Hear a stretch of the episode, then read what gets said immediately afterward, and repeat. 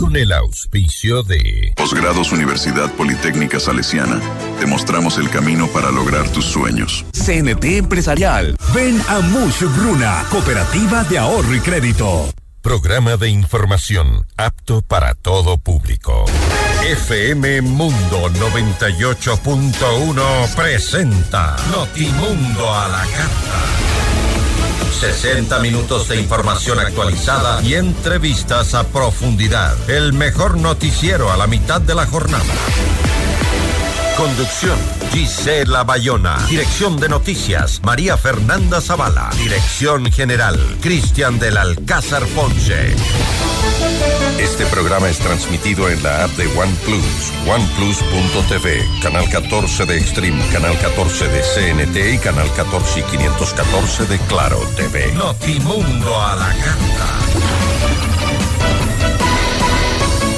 Desde los estudios más modernos del país.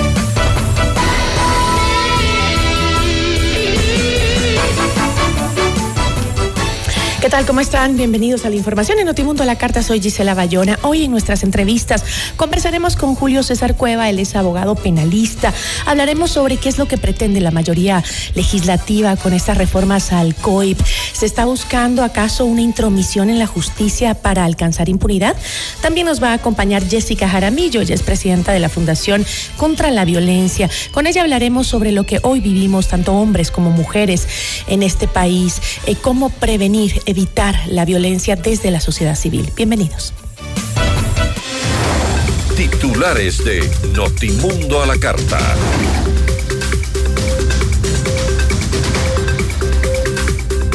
En medio de cuestionamientos, la Asamblea Nacional trata en segundo debate las reformas al Código Orgánico Integral Penal. El Partido Social Cristiano propone que esta normativa sea votada por bloques. La Fiscalía rechaza el proyecto de reformas al COIP y asegura que estas eh, provocarán un escenario de impunidad. El presidente Daniel Novoa firma los decretos que ratifican los acuerdos de cooperación militar con los Estados Unidos. El juez anticorrupción, Renan Andrade, presentó la solicitud formal para que se concrete la extradición desde Argentina de Hernán Luque, procesado por delincuencia organizada en el caso Encuentro. El gobierno paga 3 millones de dólares de una deuda con el Consejo Nacional Electoral previo a la consulta popular y referéndum. Operativo Amanecer captura 18 presuntos terroristas en el sector sociovivienda de Guayaquil. la iglesia se opone a la eutanasia y propone la creación de una ley de cuidados paliativos. En lo internacional, el Comité de Inteligencia del Congreso de los Estados Unidos alerta sobre una amenaza grave de seguridad nacional que estaría relacionada con Rusia. Más de 80 personas fallecieron y 100 resultaron heridas por ataques de Israel en la franja de Gaza. Notimundo a la carta. Buenas tardes y bienvenidos. Notimundo a la carta, una opción para mantenerse informado. Ahora las noticias.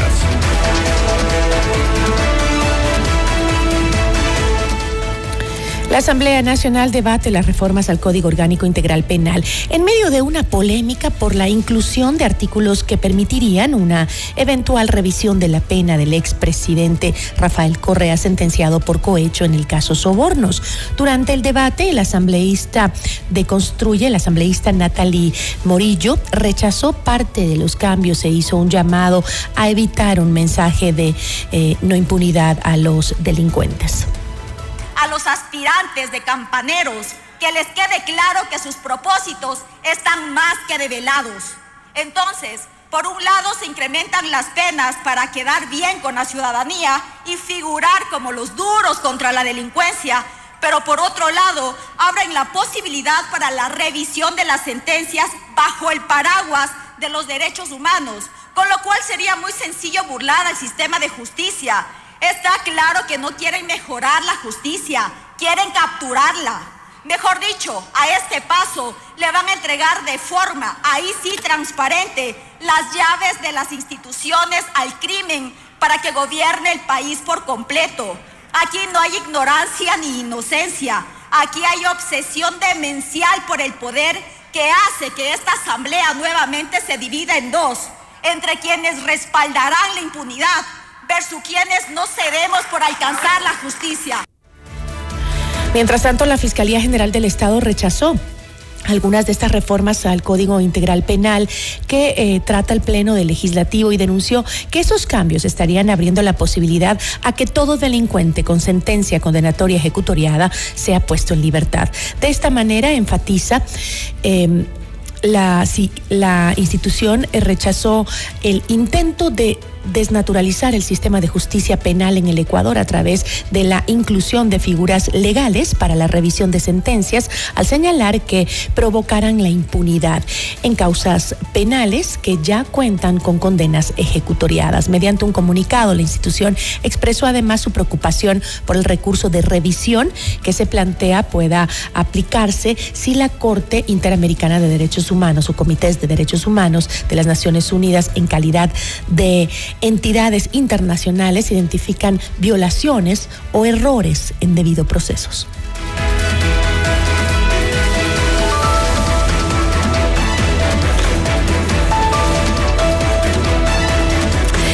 Y en este, en este mismo tema, el legislador del correísmo y ponente del informe para segundo debate, Fernando Cedeño afirmó que esta propuesta reformatoria fortalecerá la capacidad del Estado para cumplir con su deber de garantizar la seguridad y la no impunidad. Tenemos en nuestras manos el informe que constituye un aporte en el ámbito legislativo cuyos linderos están plenamente establecidos en la Constitución. Pero poco nada aportará este esfuerzo si no lo acompañan políticas públicas implementadas desde la función ejecutiva y en un ejercicio comprometido desde la Administración de Justicia por parte de los órganos de la función judicial. Si los fiscales y jueces no cumplen con el objetivo de eficacia y transparencia, su altísimo deber de administrar justicia y permite que siga imperando agendas políticas ocultas de persecución, selectividad y de encubrimiento a la corrupción, seremos cómplices de la debacle que el Ecuador sufre. El tiempo permitirá evaluar de manera técnica si estos esfuerzos han sido suficientes. Mientras tanto, Vicente Tayano, presidente de la bancada del Partido Social Cristiano, se pronunció a favor de estas reformas que, según dijo, son necesarias. Y necesariamente este debe y tiene que ser un debate técnico y jurídico. No puede ser un debate acalorado nuevamente de los justos en contra de los injustos, de las víctimas con los nuevos victimarios. El odio no puede ser parte de esta discusión, no solo porque el país nos está observando, el país merece respeto y merece una reforma penal rápida y de altura. Y señor presidente, señor presidente y señores asambleístas, qué bien que existan preguntas en una consulta popular que tienen que ver con la temática penal. Pero esta Asamblea tiene la obligación de hoy votar y darle al país una respuesta y darle reformas que sirvan para combatir a la delincuencia. Sin embargo, Tayano propuso una votación de las reformas del COIP por bloques. Que se divida la votación en dos bloques. En uno que contenga todo aquello sobre lo cual me he referido, que es lo bueno el endurecimiento de penas, la revisión de los tipos penales, los nuevos tipos penales, la eliminación de los beneficios penitenciarios en un bloque de votación y que se excluya y se vote por separado las incongruencias como la imprescriptibilidad de delitos, como la eliminación de la reserva de la información y como las causales establecidas para el recurso extraordinario de revisión. Y en el afán de que no se asusten algunos sectores de la Administración de Justicia en la revisión de organismos internacionales, no sé a qué le tienen miedo. Pero bien, en mi calidad de presidente de la comisión, en mi calidad de ponente y de legislador, he enviado a la Secretaría General de la Asamblea Nacional una moción en la que acogemos el criterio del asambleísta Vicente Dayano, miembro de nuestra comisión, que fue un aporte fundamental para preparar precisamente esta reforma al Código Orgánico Integral Penal. De su lado, el asambleísta por Avanza, Pedro Velasco, se refirió a la incorporación de eh, los informes de comisiones de derechos humanos reconocidas por organizaciones de las Naciones Unidas para la aplicación del recurso de revisión. El recurso de revisión está contemplado constitucionalmente, está en nuestra legislación. ¿Por qué ponemos otros requisitos adicionales para efectos de entorpecer un recurso que puede ser totalmente transparente? ¿Qué tienen que hacer organismos de derechos humanos en la Administración de Justicia del Ecuador? Con los informes de ellos se pueden revisar sentencias condenatorias ejecutoriadas. No tienen otros países porque saben respetar la Administración de Justicia y eso no puede nosotros como asambleístas pasar en este proyecto de informe. Mientras tanto, la fiscal Diana Salazar también se pronunció y alertó que algunas de las reformas al COIP quitarían a la Fiscalía la titularidad de la acción penal.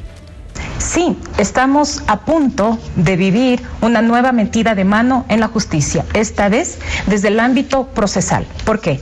Porque a través de esta concebida reforma al Código Orgánico Integral Penal se pretenden incorporar figuras nuevas, por ejemplo, quitando la titularidad de la acción penal. Esta incorporación de un nuevo elemento que podría ser válido para presentar el recurso de revisión. Me refiero a que cuando venga un informe de la Corte Interamericana de Derechos Humanos, de una relatoría, se puede pasar a este tema. Lo que pasa es que se estaría legislando a la carta, porque algunos sentenciados necesitan acogerse a ese recurso de revisión y como los casos acá en el Ecuador son serios, han sido presentados con pruebas válidas, no han podido acceder a este recurso. Estaríamos, por ejemplo? Estaríamos frente a un caso de impunidad. Aquellos que ya han presentado casos de revisión y que no han conseguido obtener el resultado favorable. En Notimundo al Día, Ramiro García, abogado y docente universitario, explicó que las modificaciones introducidas en el COIP no traerán cambios de fondo y además algunas tienen el objetivo de favorecer a prófugos de la justicia, como el expresidente Rafael Correa dijo. Y además, de pasito, se van creando, se va creando una causal de revisión a la carta y a la medida de un prófugo condenado que pretende utilizar un informe de un comité de derechos humanos como causal de revisión. A esos comités de derechos humanos que criticaban, ¿no? Ahora los quieren poner hasta en una ley. Ah, por supuesto, pero además ponen en el mismo nivel las sentencias de la Corte Interamericana de Derechos Humanos con los informes de los comités de derechos humanos que no son órganos jurisdiccionales, que no están compuestos por jueces y cuya obligatoriedad no es la misma que la de las sentencias de la Corte Interamericana de Derechos Humanos. ¿Usted cree que eso vaya a pasar? dicho, cuyo, cuya aplicación referencial ahora la quieren hacer absolutamente obligatoria a la carta, ¿no? Porque, claro, como Correa tiene un informe de un comité de derechos humanos, entonces quieren ahora meter los informes de comités de derechos humanos como causas de revisión. Notimundo a la carta. 60 minutos de noticias actualizadas. Conducción Gisela Bayona.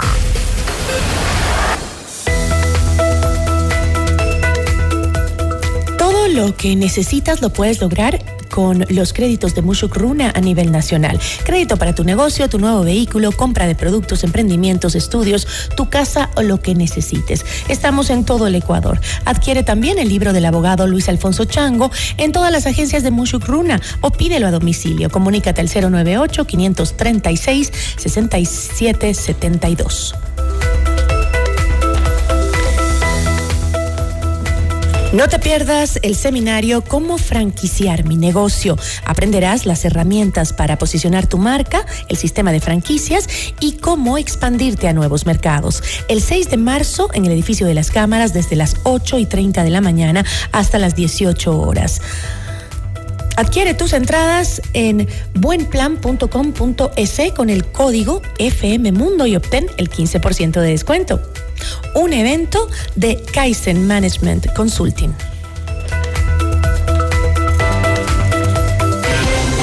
Regresamos en instantes con Gisela Bayona en Notimundo a la Carta. Somos tu mundo. mundo. Mira nuestros mejores contenidos. Suscríbete gratis a nuestro canal de YouTube FM Mundo Live. Somos FM Mundo. Comunicación 360. Inicio de publicidad. Con el auspicio de Banco Guayaquil. Primero tú. FM Mundo presenta Minuto Forbes con Cristian del Alcázar Ponce.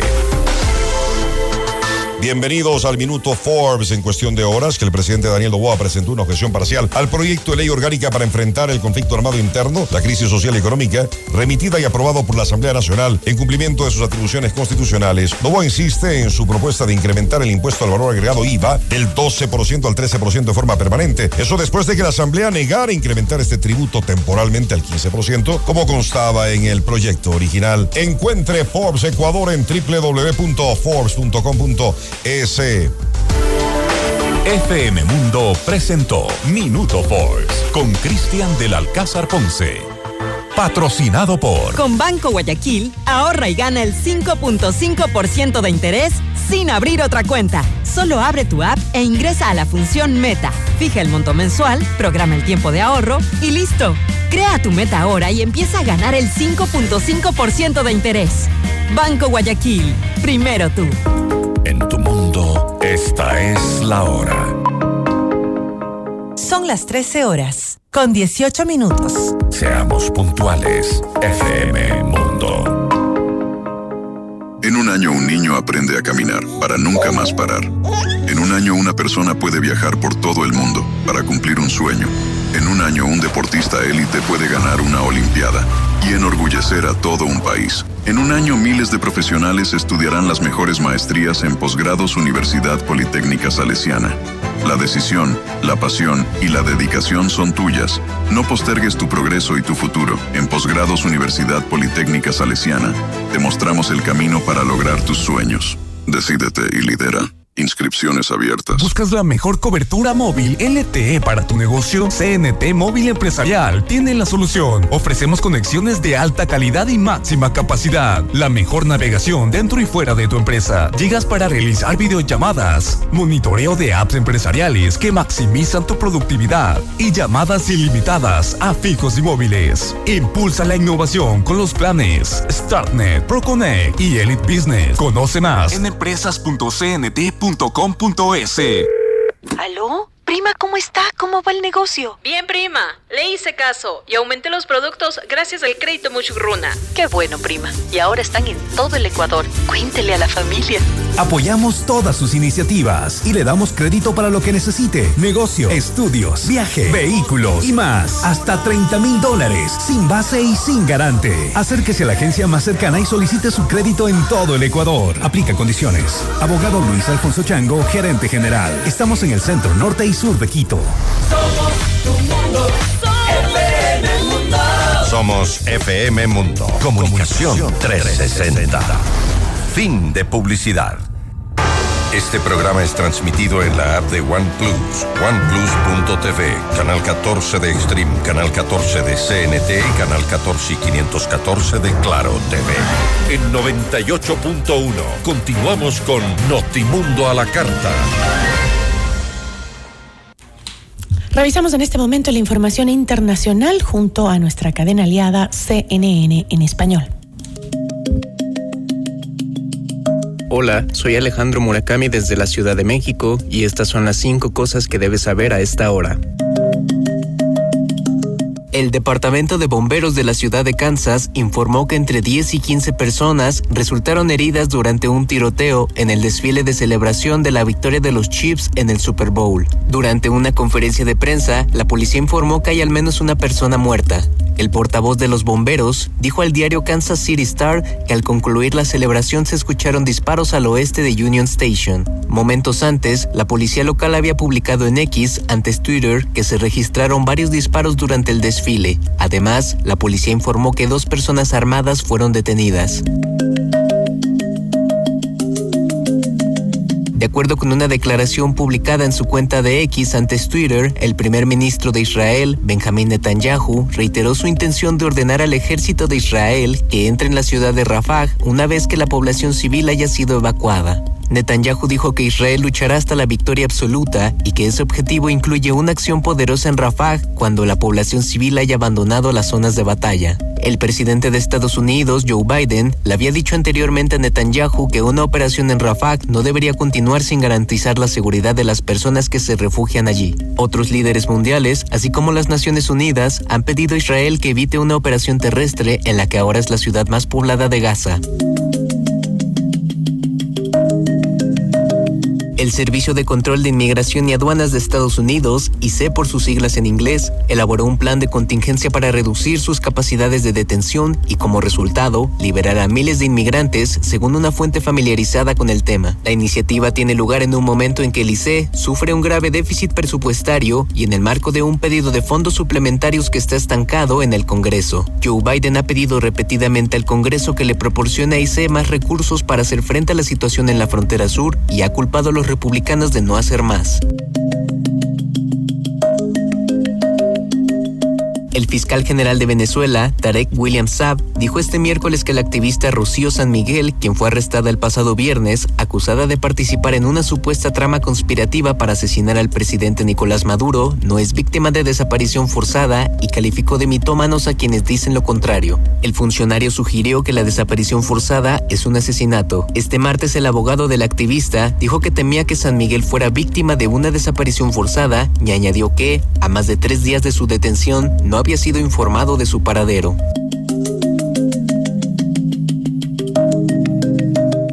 De acuerdo con un estudio dirigido por investigadores de la Universidad Federal de Santa Catarina en Brasil, la selva amazónica podría alcanzar un punto de inflexión crucial en 2050 con consecuencias devastadoras para la región y la capacidad del planeta para hacer frente al cambio climático. Los investigadores predicen que para esa fecha, entre el 10% y el 47% de la Amazonia estará expuesta a tensiones que podrían llevar al ecosistema a un umbral crítico que una vez cruzado conducirá a una espiral descendente de impactos. Un colapso de la Amazonia, la selva tropical más extensa del mundo, debilitaría la capacidad de absorber de la atmósfera la contaminación por carbono que calienta el planeta, lo que agravaría el calentamiento global.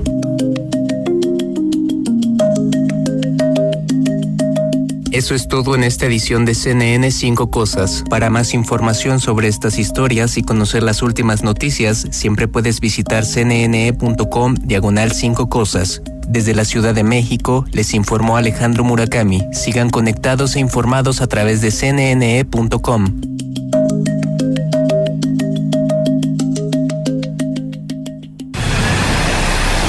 Notimundo a la carta.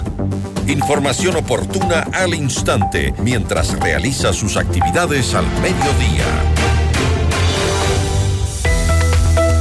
Posgrados de la Universidad Politécnica Salesiana no solo perfeccionas tus habilidades y conocimientos, sino que también mejoras tus ideas en innovación. Te ofrecemos laboratorios con tecnología de vanguardia en todas las sedes a nivel nacional. Decídete y lidera en posgrados de la UPS. Inscríbete en posgradosups.edu.es o escríbenos también al 093 966 7574. CNT Móvil Empresarial te ofrece la mejor y más grande cobertura de red móvil LTE en todo el país. Disfruta de una navegación inigualable dentro y fuera de tu empresa con conexiones de alta calidad y máxima capacidad. Impulsa la innovación con los planes StartNet, ProConnect, y Elite Business, con gigas para realizar videollamadas y monitoreo de apps empresariales que maximizan tu productividad. Descubre esto y más en www.empresas.cnt.com.es. Ya volvemos con Notimundo a la carta. Somos tu mundo. Sigue nuestra transmisión en video FM Mundo Live por YouTube, Facebook, X y en fmmundo.com. Somos FM Mundo. Comunicación 360. Inicio de publicidad. En tu mundo, esta es la hora. Son las 13 horas, con 26 minutos. Seamos puntuales, FM Mundo. En la actualidad, la seguridad digital no es una opción, es una necesidad. ¿Estás listo para proteger tu empresa de manera efectiva? Presentamos Corporate Guard de CNT Empresarial, la solución líder en ciberseguridad. Una fortaleza digital que protege cada aspecto de tu empresa. Con nuestras soluciones, brindamos seguridad digital a todos los dispositivos, aplicaciones e información en la nube, garantizando la continuidad de tu negocio. Conoce más en Si quieres vender más en este nuevo año, publicita con nosotros en FM Mundo. Promociona tus productos, destaca tus servicios y brilla en el mercado a través de nuestras multiplataformas. Contáctanos ya a ventas arroba fmmundo.com. WhatsApp 099 003 8000. FM Mundo. Somos comunicación 360. Produbanco llevan el mejor entretenimiento a tu hogar. Aprovecha ahora y obtén precios increíbles en televisores, audio, cámaras y más. Paga con tus tarjetas de crédito Produbanco y difiere hasta 24 meses sin intereses más 2 meses de gracia. Además, en compras de mil a tres mil dólares, recibe un 10% de descuento adicional. Te esperamos en nuestras tiendas de Mall del Sol y Centro Norte o ingresando a www.sony.com.es slash store. Aplican restricciones. Indoauto, el concesionario Chevrolet con más de 50 años de trayectoria, combina experiencia e innovación para brindarte el respaldo y la asesoría que necesitas. El Indu Territorio es confianza, garantía y servicio personalizado. Encuentra una agencia Indoauto cada 150 kilómetros entre Quito y Guayaquil. Descubre el Indu Territorio y vive la mejor experiencia en ventas y servicio. En Indoauto tenemos un Chevrolet para todos. Visita nuestra agencia en Quito, ubicada en las Naciones Unidas 1780 y América.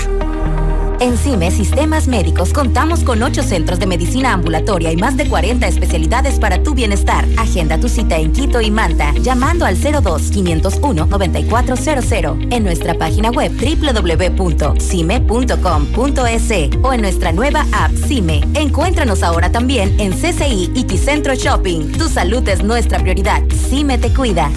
Somos tu Mundo. Somos FM Mundo. Comunicación 360. Fin de publicidad. Este programa es transmitido en la app de OnePlus, oneplus.tv, canal 14 de Extreme, canal 14 de CNT y canal 14 y 514 de Claro TV. Continuamos en Notimundo a la Carta, una opción para mantenerse informado con Gisela Bayona.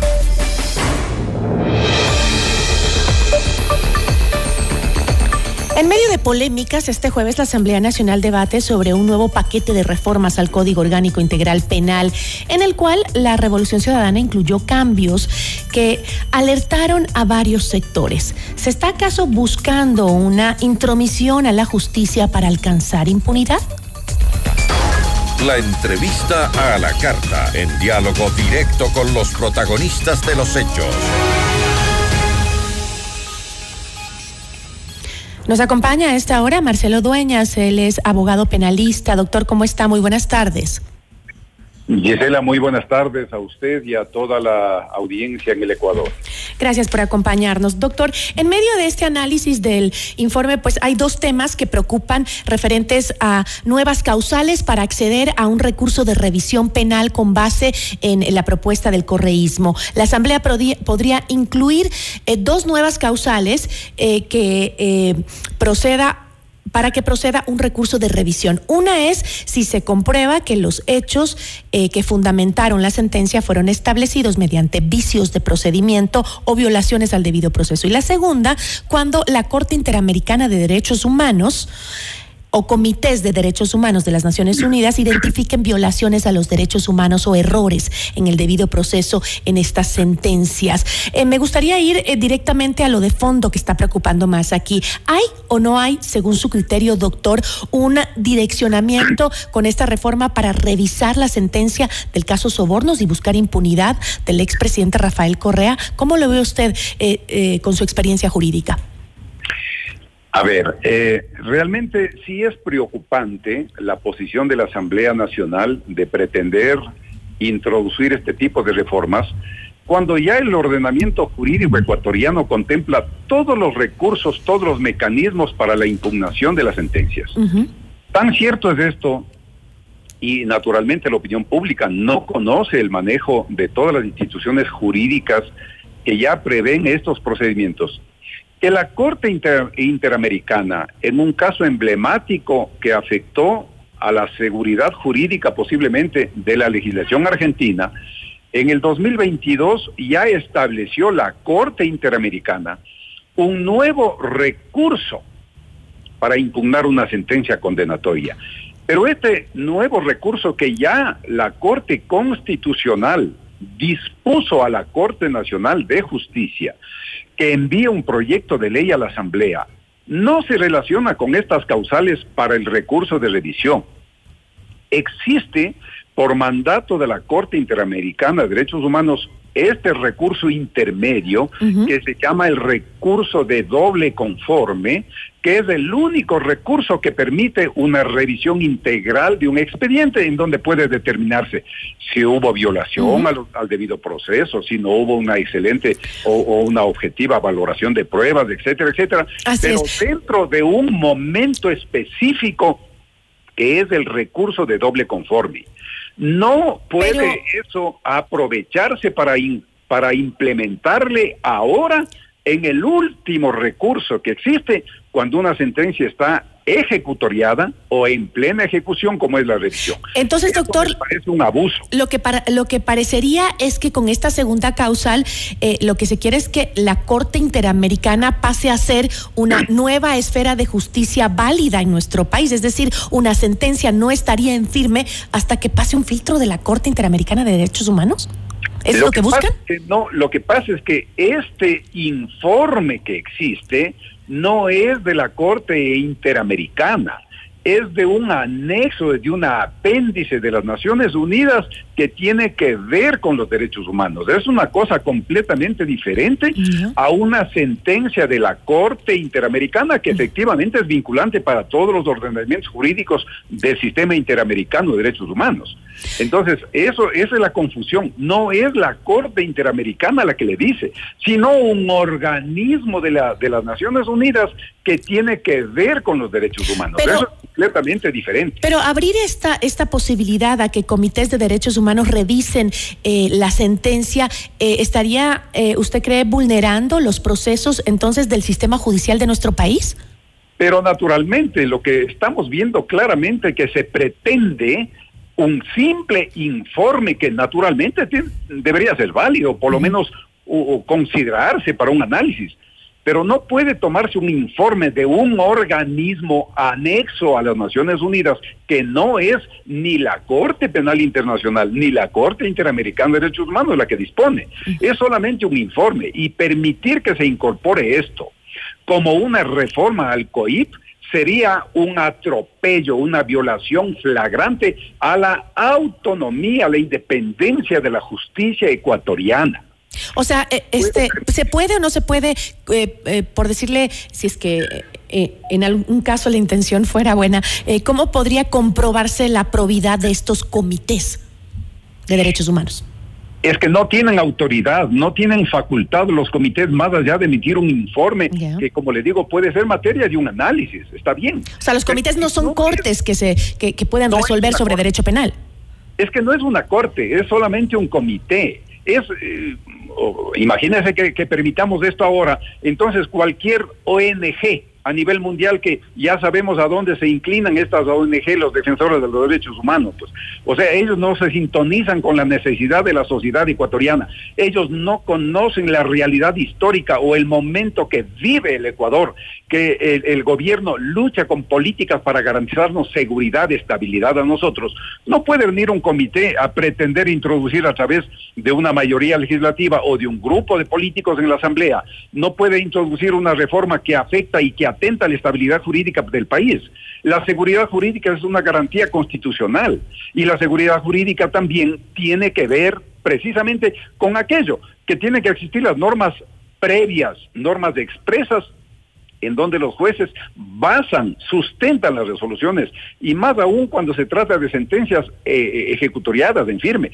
Para eso solamente existe el recurso de revisión, pero el COIP ahora establece solamente dos causales para la revisión porque ya se tornarían después de eso en cosa juzgada. Y un organismo que no tiene esta capacidad, como una corte, como sería la Corte Interamericana, no puede un organismo cualquiera pretender a través de, un grupo de políticos, como le digo, venir a trastocar, a, sembrar una desazón, una inseguridad, una a desestabilizar lo que la, la Constitución ha garantizado, la estructura jurídica del Estado y la propia cosa juzgada. Ahora, la otra preocupación se da porque se plantea que en uso de la atribución de fiscalización la Asamblea Nacional pueda acceder a información reservada en cualquier momento sobre las investigaciones que eh, realiza la Fiscalía. ¿Tiene la Asamblea Nacional, siendo un órgano político, la capacidad de manejar información tan sensible eh, de casos penales? Aquí lo que estamos viendo claramente, y no podemos ocultar, claramente estamos viendo eh, una participación activa de la propia delincuencia organizada, que se está valiendo de algún grupo político para pretender llegar a obtener información secreta reservada en los organismos investigativos del país, ya sea de la Policía Nacional o de las Fuerzas Armadas. Es una locura pretender introducir eso, porque imagínense que la policía a veces demora meses, a veces años de trabajo de investigativos de inteligencia y va armando un proceso investigativo para para desmantelar grandes bandas delincuenciales, eh, delincuenciales del narcotráfico, delincuencia transnacional y pretender con esta introducción de esta reforma que la propia delincuencia organizada acuda, por ejemplo, a la policía y le pida informes cómo van las investigaciones de este caso. Es una locura. Es una locura. Y además se estaría vulnerando también el derecho de los ciudadanos a la reserva de su información. Lo que pasa es que lo que pasa es que quieren romper la reserva, pero del Estado para, para procesos investigativos. O sea, eh, a mí me parece una aberración llegar a esos niveles de no, no, no podríamos ni siquiera hablar de que este es un proceso garantista para las personas. Pero la Policía Nacional, su vida privada no, va a investigar. Su vida privada no es sujeta de un proceso de investigación o de inteligencia. Lo que está haciendo la policía y las Fuerzas Armadas, ahora mismo vemos, mire el éxito de más de siete mil detenidos. De más de siete mil detenidos es producto de los trabajos de inteligencia y lo que repercute solamente en la seguridad ciudadana. Yo creo que han exagerado, han ido mucho más allá de su obligación de legislar y fiscalizar para pretender más bien garantizar la impunidad de bandas delincuenciales o de narcotraficantes que quieren conocer en qué medida va el proceso investigativo de la policía de las Fuerzas Armadas y desbaratar con ello o cuidarse o ir por otro lado en la comisión de un delito. Entonces, ¿estaría la Asamblea vulnerando la independencia del sistema judicial? Totalmente, totalmente, y haciéndose a un lado a favor de la delincuencia en contra de lo que quiere efectivamente la sociedad ecuatoriana gozar de un poco de tranquilidad y estabilidad y confiar en la justicia también en el trabajo de la policía que nadie nadie desconoce la calidad y la, efectividad del trabajo policial y militar en los últimos tiempos. Entonces, posiblemente más bien puede ser una reacción de la Asamblea en razón de que están llegando mucho más allá de lo que se acostumbraba antes para descubrir esta organización delictiva que, que es transnacional y que ha dado tantos buenos frutos al país, desbaratar de esa manera, poniendo en bandeja de plata para la misma delincuencia que conozca eh, los resultados de las investigaciones. Yo creo que es, es, no sé si llamarle una, una locura, porque ya no, yo siempre argumento que en la Asamblea Nacional no hay gente preparada que se sintonice con la situación del país, pero ahora me parece que inclusive hay una manifestación clarísima de mala fe de la Asamblea Nacional para destruir lo poco que queda del país. De manipulación. Yo le agradezco muchísimo, doctor, por habernos acompañado. Encantado, Gisela, siempre a las órdenes. Muy amable. Marcelo Dueñas, abogado penalista. Notimundo a la carta. Información oportuna al instante mientras realiza sus actividades al mediodía.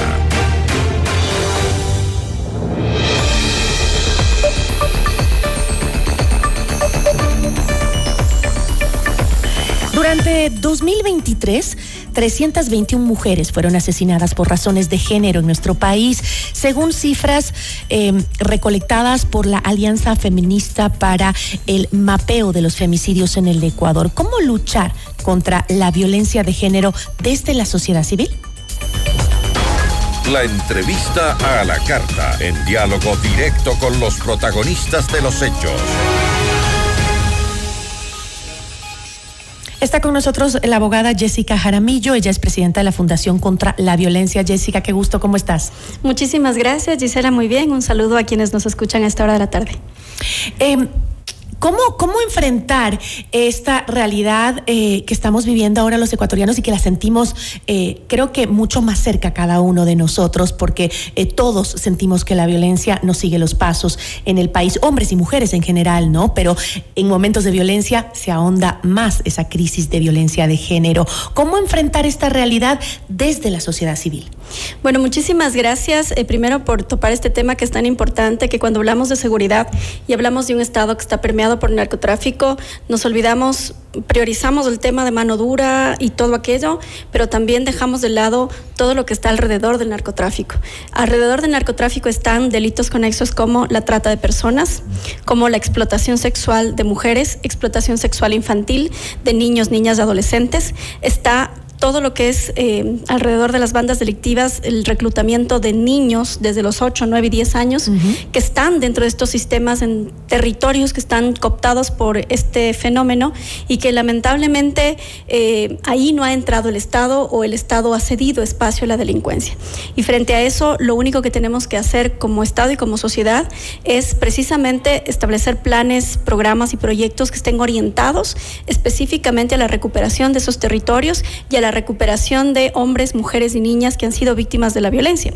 Sobre esto, lo más importante ahora es eh, los centros de atención integral y las casas de acogida que estamos ya funcionando eh, con el apoyo del Ministerio de la Mujer y Derechos Humanos, en donde hemos logrado atender una red de 33 centros de atención integral y casas de acogida. La Fundación contra la Violencia es a partir del primero de febrero un centro de atención integral en donde recibimos a víctimas de violencia de género, de violencia física, psicológica y sexual, y en donde patrocinamos las causas, pero además brindamos una contención y ayuda psicológica para que puedan salir de la violencia. Esto es un sistema integral. Quien hace el abordaje es una trabajadora social y vale la pena señalarlo. Nosotros estamos trabajando en este eje de manera gratuita para víctimas de violencia basada en género. Y este, eh, por ejemplo, ¿cómo, ¿cómo trabajan en el caso de que el perpetrador de la violencia eh, sea parte de ese entorno familiar? Eh, en, en, esos casos en donde la persona sigue en ese mismo entorno porque tiene una dependencia emocional, financiera y demás. Las dependencias van de dos ámbitos, ¿no es cierto? De la dependencia emocional, que es un elemento que hay que abordarlo con herramientas psicoemocionales para que una mujer o una persona que vive o que está inmerso dentro del círculo de violencia pueda tener herramientas emocionales para frenar la violencia y además herramientas judiciales para poner una denuncia. Lamentablemente hay mucha gente que está viviendo esta condición pero que no eh, tiene forma de poner una denuncia, no se anima a poner una denuncia porque mentalmente, psicológicamente no está preparada para hacerlo.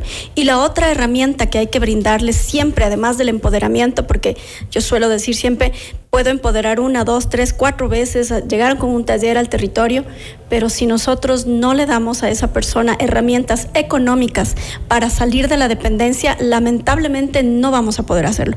Nosotros estamos haciendo ciclos de conferencias y talleres, estamos trabajando con instituciones educativas, estamos trabajando con instituciones privadas también, estamos trabajando con barrios y localidades a través del contacto que pueden hacer con nosotros, nos solicitan una charla de sensibilización o capacitación y nosotros acudimos con este equipo interdisciplinario a precisamente entregar una capacitación, tanto en el enfoque psicológico y legal como en las herramientas necesarias para salir de la dependencia económica. Esto es importante decirlo, eh, eh, Gisela, porque lamentablemente nosotros el número de femicidios que tenemos hoy es terrible. Una mujer muere, muere cada 27 horas en el Ecuador. Y muchas de ellas mueren con la boleta en la cartera. Así es, así es, porque lamentablemente siguen inmersas dentro del círculo, no se rompe la dependencia emocional, no se rompe la dependencia económica y no se tejen redes de apoyo.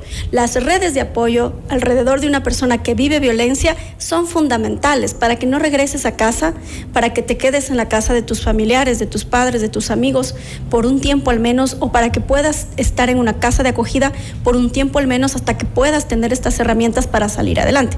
Y por lo general, una de las cosas que a mí me preocupa muchísimo y creo que es una de las reformas que se está tratando es eh, que lo necesario que son, ¿no es cierto?, que las autoridades judiciales hagan su trabajo. Hoy en día tú pones una denuncia de violencia psicológica en fiscalía y lo que sucede en la práctica y todos los días es que si tienes un buen fiscal, va a ordenar, va a pedir inmediatamente al juez que te dé medidas de protección pero si no es un buen fiscal, no está comprometido y no entiende cuál es la condición, lamentablemente tienen los expedientes ahí, mandan a hacer valoración psicológica, mandan a hacer una serie de diligencias, pero no solicitan medidas de protección. Y por lo tanto, no sirve de nada que pongas la denuncia si inmediatamente no tienes una medida de protección que te proteja de un mal inminente, al menos con una medida de restricción, con una orden de salida de la vivienda. ¿De qué depende? ¿Depende de eh, la formación de los funcionarios de justicia o depende de... Eh, también la influencia cultural marcada mucho por el machismo, porque yo he escuchado casos de que voy a poner una denuncia por eh, abuso de mi pareja, eh, por maltrato psicológico, lo que fuera, y le dicen, verá que él puede contrademandar, mejor no ponga, de ganas se va a meter en un lío, igual no va a pasar nada. Eso es un error porque en el ámbito de violencia de género no existe una, un proceso de contrademanda. Lo que pueden hacer es victimizarse y decir, ah, no, como me pediste tú medidas, yo también pido, pero finalmente eh, no funciona así. creo que es importante una sensibilización a los operadores de justicia, también capacitación, porque no hay especialización en el ámbito del sistema judicial. Es decir, tienes muy pocos jueces especializados en esta materia, muy pocos que entienden la sensibilidad que, con la que debes tratar. En la gran mayoría del país lo que existen son jueces multicompetentes, es decir, que tramitan civil, penal, tránsito, todo. Y, eso sí genera un problema a la hora de comprender, eh, no solamente desde la lógica jurídica, sino también desde la lógica cultural que tradicionalmente en el país es patriarcal y que no se entienden los procesos de machismo y de violencia.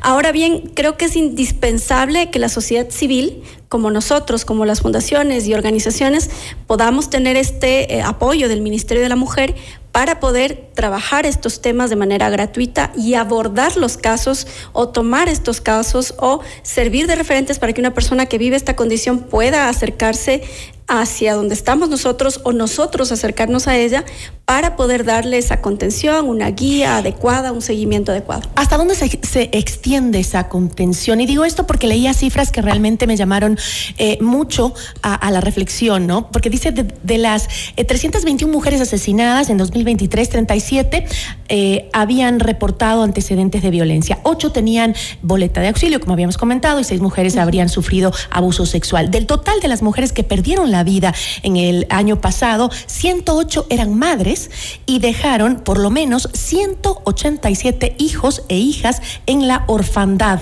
Y eso digo en la total orfandad porque generalmente el padre de los hijos es el abusador, ¿no? es eso sale en la mayoría de los casos. ¿Existe una iniciativa en donde se trabaje también con la familia de las víctimas?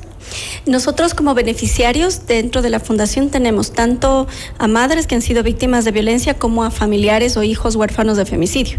Es decir, se puede hacer el abordaje desde el plano legal y desde el plano psicológico de quienes viven este, este fenómeno tan eh, horroroso que es el femicidio, ¿no? Pero una cosa que yo rescato, estaba escuchando hace un ratito el tema del Código Orgánico Integral Penal, una cosa que yo rescato de, esta, de este proyecto de ley que ha sido aprobado por unanimidad es decirles que se está tipificando el feminicidio. ¿Qué significa esto? Que se está tipificando la conducta del servidor judicial, de fiscalía o policial que teniendo en sus manos la oportunidad de entregar una medida de protección, por ejemplo, ¿no? No lo hace. Que teniendo en sus manos la posibilidad de salvar la vida de una mujer, no lo hace. A mí me parece que ese es un punto importante y que debe ser aprobado con la finalidad de que se proteja la vida de las mujeres, para que un funcionario judicial, un fiscal o un policía no tenga esta cuestión de decir, no, pero si tiene medida, ya se va a reconciliar con su marido, o sabe qué, mejor no le ponga la denuncia porque qué pena, vea lo que le ha pasado, pero tiene, de su marido es el papá de sus hijos. O sea, ese tipo de cosas siguen pasando y lamentablemente si nosotros lo permitimos, no se endurece la ley en ese sentido, pues el fenómeno va a crecer, ¿no? Yo quiero contarle que la Fundación eh, contra la Violencia además viene trabajando otros temas, ¿no? Eh, en el área de proyectos nosotros estamos hoy ejecutando un proyecto que tiene relación con el diálogo social. En el 29 de febrero, el primero y 2 de marzo, vamos a estar en Macas, Puyo y Tena, generando procesos de diálogo social entre líderes comunitarios, líderes territoriales. Para que se reproduzca esa información. Exactamente. Y también con autoridades, es decir, no solamente entre organizaciones de sociedad civil, sino entre autoridades, con autoridades, para que se encuentren de manera conjunta primero los, los problemas y luego de manera conjunta se puedan identificar soluciones. Este es un proyecto al que lo venimos ejecutando con el Instituto Republicano Internacional que obviamente es quien patrocina este proyecto y que está enfocado en mejorar la gobernanza en la cuenca del Amazonas, pero que también a futuro trabajaremos ya con un proceso mucho más largo, de mucho más tiempo, de empoderamiento de liderazgos de mujeres, sobre todo de las mujeres rurales, en eh, nueve provincias del país. Ya les iremos contando cómo vamos con aquello. Es decir, la acción de la sociedad civil no solamente se enfoca en un tema, sino en varios. Al día de hoy le comento también que hemos venido trabajando en paridad de género. Eh, presentamos el día, la semana pasada eh, un amicus curae en relación a una acción de protección que se ha presentado en contra de la elección del presidente y el vicepresidente de la función de transparencia y control social estas dos personas que han sido electas son varones y siendo la función de transparencia y control social la que más debe estar llamada a cumplir con todas las normas previstas en el ordenamiento jurídico, son los primeros que han incumplido con la paridad. Es decir, en la integración del presidente y vicepresidente no hay paridad. Entonces, lo que estamos pidiendo como amigos de la Corte, con este amicus curae, eh, la Fundación lo que dice es, bueno, hay criterios de paridad que se aplican en el Ejecutivo, en el Legislativo y que tiene que aplicarse en la función de transparencia control social. Jessica, yo le agradezco muchísimo. Estaremos conversando más adelante para ver los resultados de este trabajo que se está haciendo, que es muy interesante y, y además es muy necesario. Le agradezco muchísimo, Jessica. Muchas gracias y un saludo para todos. Igual. Jessica Jaramillo, presidenta de la Fundación contra la Violencia. Notimundo a la carta. 60 minutos de noticias actualizadas. Conducción Gisela Bayona. Notimundo a la carta, una opción para mantenerse informado. Ahora las noticias.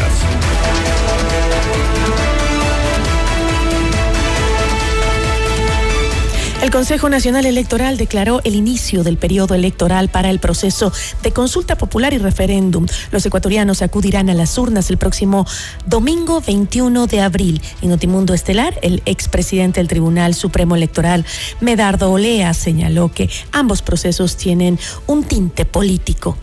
Lo que pasa que es que hacemos una consulta porque no funciona la asamblea.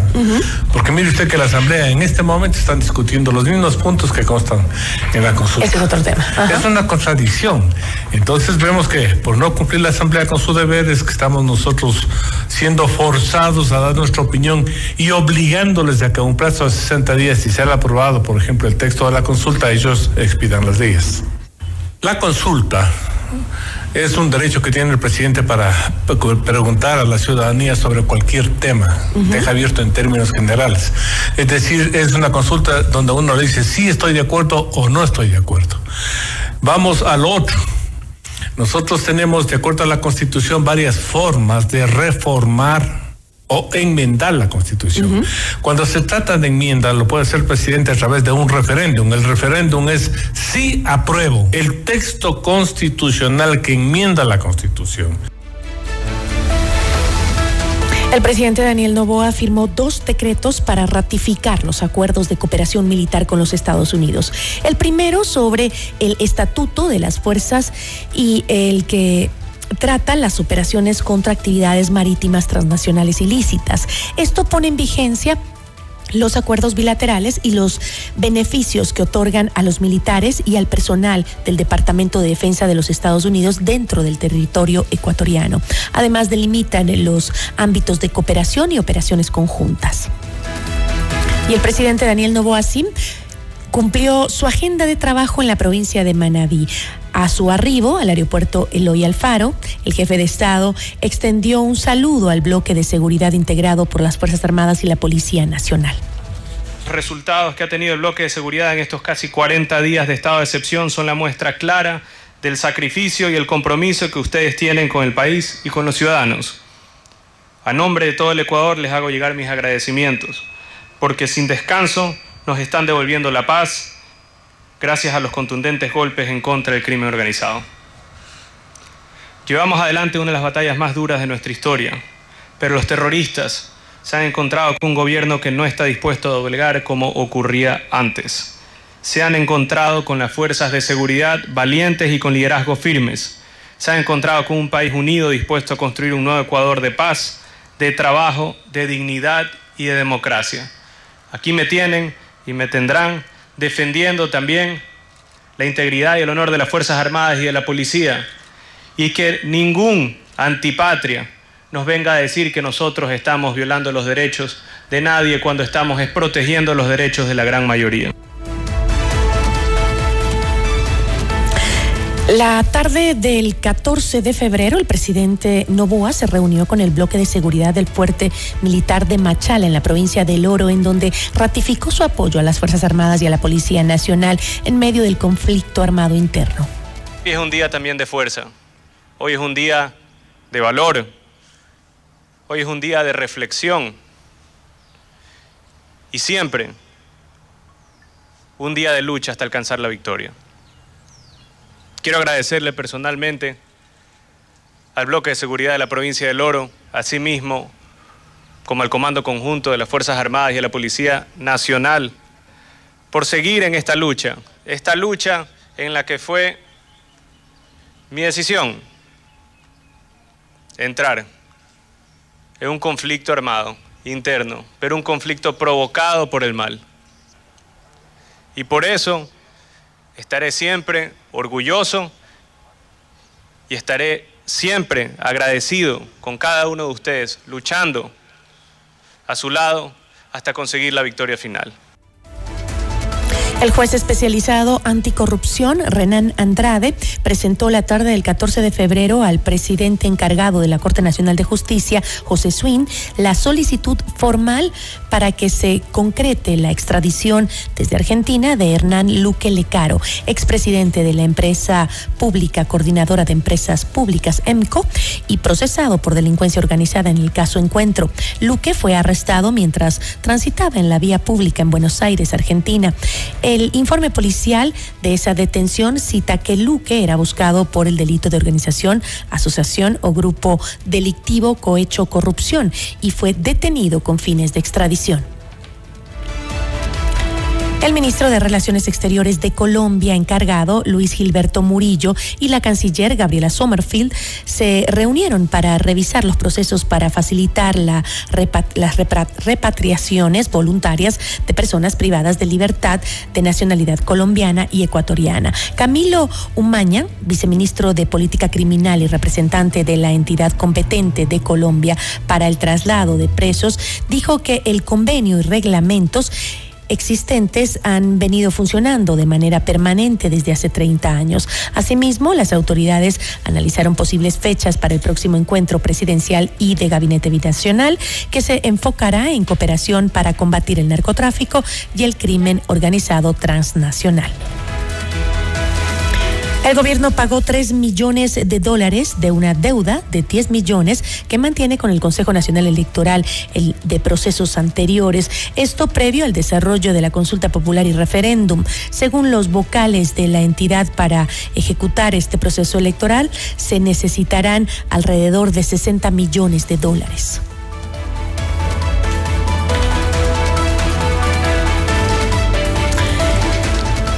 Y entre otros temas, la, Conferencia Episcopal Ecuatoriana rechazó el fallo de la Corte Constitucional que despenaliza la eutanasia en el país.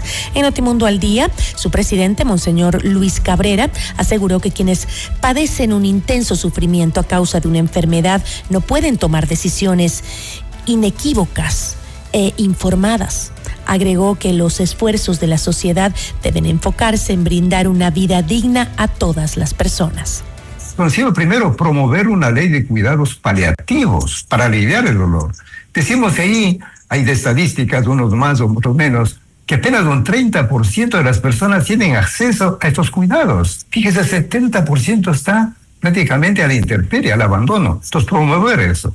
Segundo, que debemos acompañar médica, psicológica y espiritualmente a quienes sufren enfermedades degenerativas, crónicas, incurables. Hay que acompañarlas. No se trata de matarlas.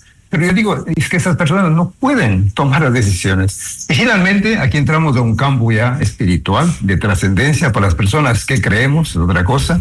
¿Cómo buscar un sentido de trascendencia al dolor? Inclusive doña Paola, fíjense, me llama la atención que ella al final dice, voy a seguir luchando por la vida. ¿Por qué? Porque quiero disfrutar de mi hijo, quiero disfrutar de mi esposo. En fin, entonces hay, hay una fuerza interior más fuerte, más En Notimundo a la Carta es momento de realizar un recorrido por el mundo.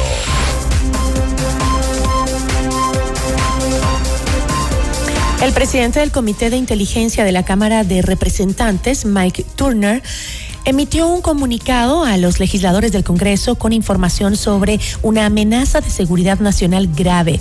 Medios estadounidenses aseguran que la cuestión está relacionada con Rusia. Turner pidió además que se desclasifique toda la información relacionada con el caso para poder abordar abiertamente las acciones necesarias para responder a esta amenaza, mientras otros diputados han advertido que no es necesario perder la calma.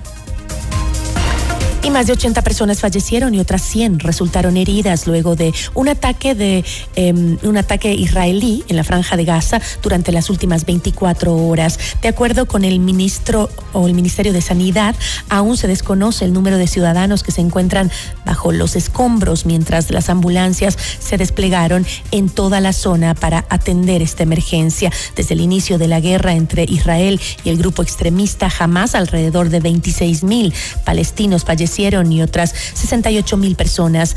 Eh, presentan heridas. De momento, las fuerzas israelíes continúan con los ataques por aire y por tierra en varios puntos de la franja de Gaza.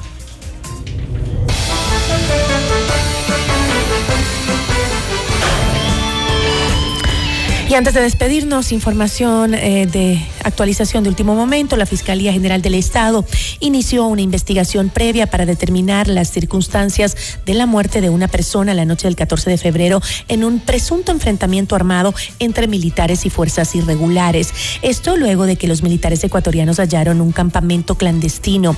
Al notar la presencia del ejército, los presuntos guerrilleros abrieron fuego, lo que provocó la respuesta de los soldados, dejando una persona de 30 años de nacionalidad colombiana fallecida.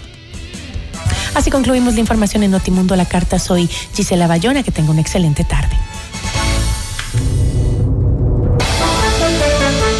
Gracias por su sintonía esta tarde. FM Mundo 98.1 presentó Notimundo a la Carta. 60 minutos de noticias actualizadas y entrevistas. El mejor noticiero a la mitad de la jornada. Conducción Gisela Bayona. Ingeniería de sonido Darío Gutiérrez. Dirección de arte Laili Quintero. Coordinación y redacción Fernanda Utrera. Redacción y redes sociales José Martín Muñoz. Dirección de noticias María Fernanda Zavala. Dirección general Cristian del Alcázar Ponce. Notimundo a la carta. Con el auspicio de Posgrados Universidad Politécnica Salesiana. Te mostramos el camino para lograr tus sueños. CNT Empresarial. Ven a Mush Bruna, Cooperativa de Ahorro y Crédito.